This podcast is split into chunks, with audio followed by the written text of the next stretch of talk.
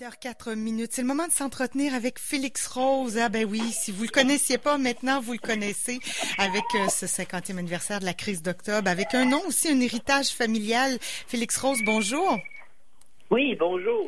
Alors oui, ben vous êtes réalisateur, vous, vous portez, euh, j'allais dire, vous portez maintenant l'héritage familial des roses. Vous êtes plongé littéralement là euh, dans cette, euh, dans l'histoire euh, des années 60-70 avec euh, le FLQ. Vous avez réalisé un film qui marche très bien. Bon, c'est dommage que les salles soient fermées, là, mais en tout cas, Les Roses, ça marchait très bien en salle, c'est un succès. Et puis, on va parler aussi de cette série télé, Le Dernier Felkiste, qui est diffusée, là, si je ne m'abuse, sur Helico. oui, depuis, depuis hier, avant-hier. Hier. Enfin, 1er octobre. Euh, voilà. Une série documentaire intitulée Le dernier Felkiste euh, sur la piste de l'assassinat de Mario Bachan. Alors, vous avez travaillé très fort. moi, j'ai pas, il me reste encore quelques épisodes à, écouter. Tout n'est pas ficelé parce que je m'en garde un peu. Mais ça se dévore, cette série-là. C'est absolument fascinant. Alors, on cherche qui a tué Mario Bachan. C'est une, c'est absolument fascinant. Comment vous, bon, d'abord, j'ai plein de questions là, mais euh, comment êtes-vous arrivé à, parlons de, ce documentaire-là précisément là, comment en êtes-vous arrivé à créer suffisamment de contenu pour arriver à euh, six épisodes d'une heure? Vous, êtes toute une équipe, là, vous n'êtes pas tout seul, il y a beaucoup de monde là-dedans. Mais les roses, c'est ça que moi, mon point de départ, c'est les roses. J'ai travaillé là-dessus pendant plusieurs années mm-hmm. et j'ai commencé à aller plus loin que le projet. Les Roses, d'ailleurs, qui est gratuitement sur ONS.ca présentement. Ouais. Euh, puis, à travers toute cette recherche-là, avec Eric Piccoli, co-réalisateur, mon meilleur ami, on a accumulé plusieurs témoignages. On a enregistré des témoignages pour en faire une série historique. Puis, à mi-chemin, on a rencontré la réalisatrice Paris Payet-Renaud, qui avait comme idée de faire un projet sur Mario Bachan, celle qui s'est assassiné à Paris, avec les journalistes Antoine Robitaille et Dave Noël. Donc, c'est comme devenu la fusion de deux projets parce qu'on s'est aperçu qu'avec Mario Bachan, qui est un personnage vraiment intriguant, charismatique, qui était là du début du SLQ en 63, et sa mort concorde avec la mort du SLQ en 71, on pouvait raconter toute l'histoire du, mouvement. Puis c'est vraiment devenu une espèce d'enquête policière et historique parce que toutes les thèses, il y a eu beaucoup de thèses par rapport à sa mort. Est-ce que c'est un règlement de compte? Est-ce que c'est même, euh, gouvernement qui a pu l'assassiner? C'est quelqu'un qui avait une grande gueule, quelqu'un qui, qui, avait beaucoup d'influence? Donc, dans le fond, dans l'enquête, on, on soulève toutes les pierres pour essayer de comprendre pourquoi et qui qui l'a tué. Oui, c'est vraiment une série mystérieuse parce qu'on n'a pas la réponse encore à ce jour. Et, on voit là euh, le travail exceptionnel d'enquêteurs. Vous parliez de, de, journalistes Antoine Robitaille et Dave Noël. Il euh, ils font un travail d'enquête euh, vraiment là. ils sont journalistes mais ils sont enquêteurs aussi dans la série. Exactement, c'est ça. C'est vraiment du journalisme d'enquête. Puis euh, les, les, deux, c'est des passionnés. Euh, c'est des gens qui vont jusqu'au bout. Puis que tu le vois dans la série, des fois, il y a, y a, des moments de déchirement où, euh, où tu vois qu'ils ne savent pas la zone où on va ou où on va pas. Mais vu qu'on avait comme Michel Bachand, qui est la femme de Mario Bachand, mm-hmm. qui était proche de, de, du projet, on avait on se sentait tous munis d'une responsabilité d'aller jusqu'au bout parce qu'elle, elle n'a jamais su ce qui s'est passé avec son frère, puis elle a maintenant 75 ans, puis elle a dit, moi, je veux savoir euh, qu'est-ce qui s'est passé avant ma mort. Ce qui est intéressant dans cette histoire-là, puis c'est que c'est une affaire, un meurtre qui a été commis à Paris à l'international, ce qui, ce qui internationalise aussi le FLQ, qui était le FLN en Algérie, par exemple. Alors, il y a, il y a, un, il y a un, aspect euh, international à tout ça, là.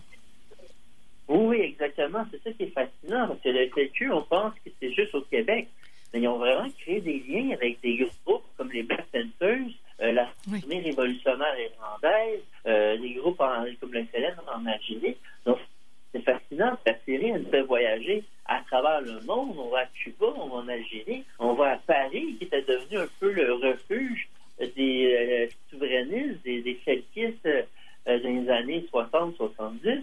Donc, c'est vraiment, on fait le tour du monde. Et vous, ben, évidemment, votre nom, Rose, ça ouvre des portes aussi parce que vous vous entretenez avec des felkistes, d'anciens felkistes, des gens du mouvement de près ou de loin. Le fait, est-ce que ça a aidé de vous appeler, d'être le fils de Paul? Mais ben, c'est sûr que ça, ça mm. aide à avoir la confiance, mais c'est pas un chèque en blanc parce que il y a des gens comme Mouton, Pierre-Paul Geoffroy, ça fait quatre ans avant qu'ils acceptent créer une relation. Les gens vont pas te donner ah ton témoignage comme ça. Donc, euh, ça a été quand même pour certaines personnes assez long.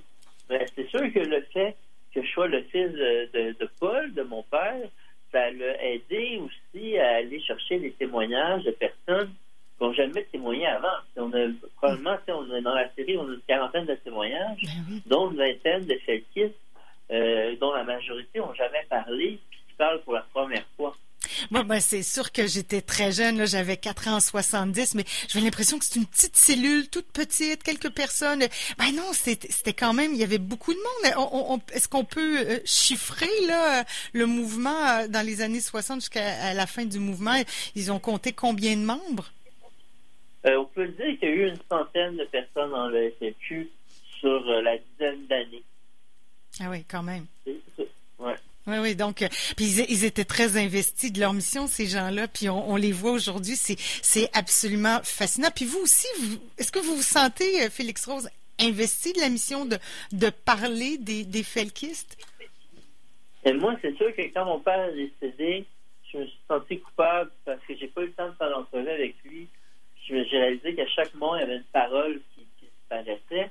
Et c'est, c'est la raison qui m'a amené à aller chercher autant de témoignages. Parce que, un, pas, pour juste faire une série, l'idée que les témoignages restent pour que les historiens de demain aient accès à cette parole-là, des gens qui ont fait les événements, mais qui n'ont jamais voulu s'exprimer. Puis l'idée, c'est jamais dans le but de banaliser leur geste, c'est toujours dans le but de comprendre ce qui est mené à ça. Parce que moi, je pense que euh, si on ne veut pas faire les, les, mêmes erreurs du passé, il faut comprendre le passé. Ça fait partie de notre passé. Puis il faut comprendre qu'est-ce qui a mené ces gens-là à poser des gestes aussi graves et aller aussi loin? Oui, parce que c'était euh, ah, c'était des convaincus. Puis c'était une époque de la société québécoise aussi. Fallait il y avait puis, puis mondial aussi j'ai envie de dire parce que on parlait tout à l'heure du côté international de tout ça il y avait une révolution en marche à ce moment-là oui oui euh, c'est sûr que c'est une période très effervescente des années 60 il y a beaucoup de gens comme mon père qui venaient du milieu ouvrier euh, qui croyaient que la cause nationale allait régler la cause sociale, parce qu'on a une mhm. époque où il y avait beaucoup d'iniquité, les Canadiens français n'aspiraient pas aux meilleures chances, euh, aux meilleurs emplois. Euh, il y avait comme moi, mon grand-père travaillait à l'usine Red Pass, qui était obligé de parler en anglais au patron, et c'était des conditions de travail de misère. Donc c'est sûr que ces jeunes-là, qui de quartier ouvrier, qui avaient accès maintenant à une parole parce qu'on pouvait manifester dans la rue, certains d'entre eux avaient maintenant accès aux études, donc ils revenaient dans leur milieu avec des concepts. Euh, c'est sûr que ça a été comme bouillant et intéressant tellement que les gouvernements en place ont comme un peu pris peur à la fin des années 60, puis parce que les manifestations étaient de plus en plus violentes, et c'est là qu'ils ont décidé à un moment donné d'arrêter les manifestations à Montréal, ce qui a fait que cette jeunesse-là s'est sentie muselée, puis des gens comme mon père ont décidé à ce moment-là de rejoindre la SFQ, parce qu'ils sentaient que les voies démocratiques étaient bloquées parce que le seul moyen d'expression à l'époque, c'était la rue, puis on leur a enlevé.